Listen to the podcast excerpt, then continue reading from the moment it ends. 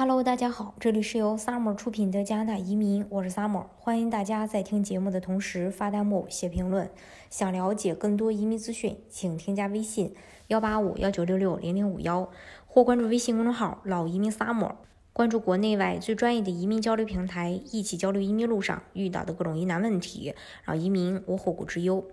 说到加拿大，其实它的移民方式还是有很多种的。像经济类移民的话，有这种技术类移民和投资类移民。那投资类移民其实又分联邦的和各个省的。像目前，呃，联邦类的，呃，联邦创业移民这几年还是受到了一些申请人的关注。其实呢，它本身也是一个比较经典的项目，也比较小众，呃。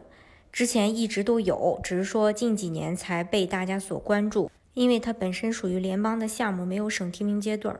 所以通常。呃，十二到十六个月左右就能拿到永居。针对他的申请要求的话，包括这么几点：第一，递交申请时，每个申请人至少持有百分之十的股份，至多呢是五个股东；第二，所有申请人和指定机构的联合持股会超过百分之五十；第三，获得 PR 时，申请人必须持续直接管理加拿大的生意；第四，需要得到指定机构的支持。从指定的风险投资基金机构至少获得二十万加币的资金，或从指定的天使投资基金机构企企业的孵化项目的机构获得至少七点五万加币的投资。第五，语言要达到 CLB 五。六，拥有足够的安家金和创业资金。那么，什么样的创业项目，呃，移民局会呃通过的比较高一些呢？呃。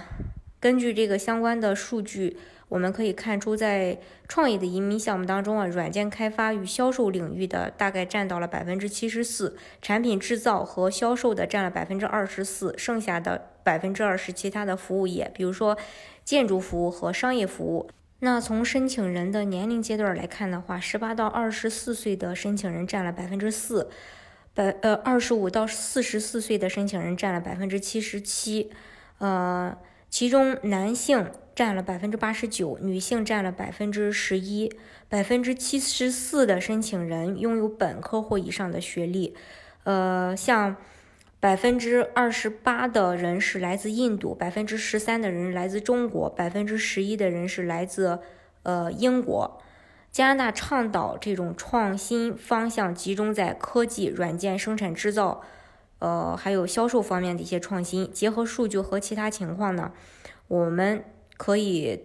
推测出，其实这个项目适合的一些人群，比如说想去加拿大拓展生意的企业家，因为这个项目的初衷，呃，就是为了吸引具有一定创新想法的企业家，呃，在加拿大设立初创企业，带来就业机会，看重加拿大经济发展和商业机会的申请人是加拿大十分欢迎的。第二，解释资金来源个税有困难的申请人，解释资金来源有困难、没有个税的企业家、高管、经理、股东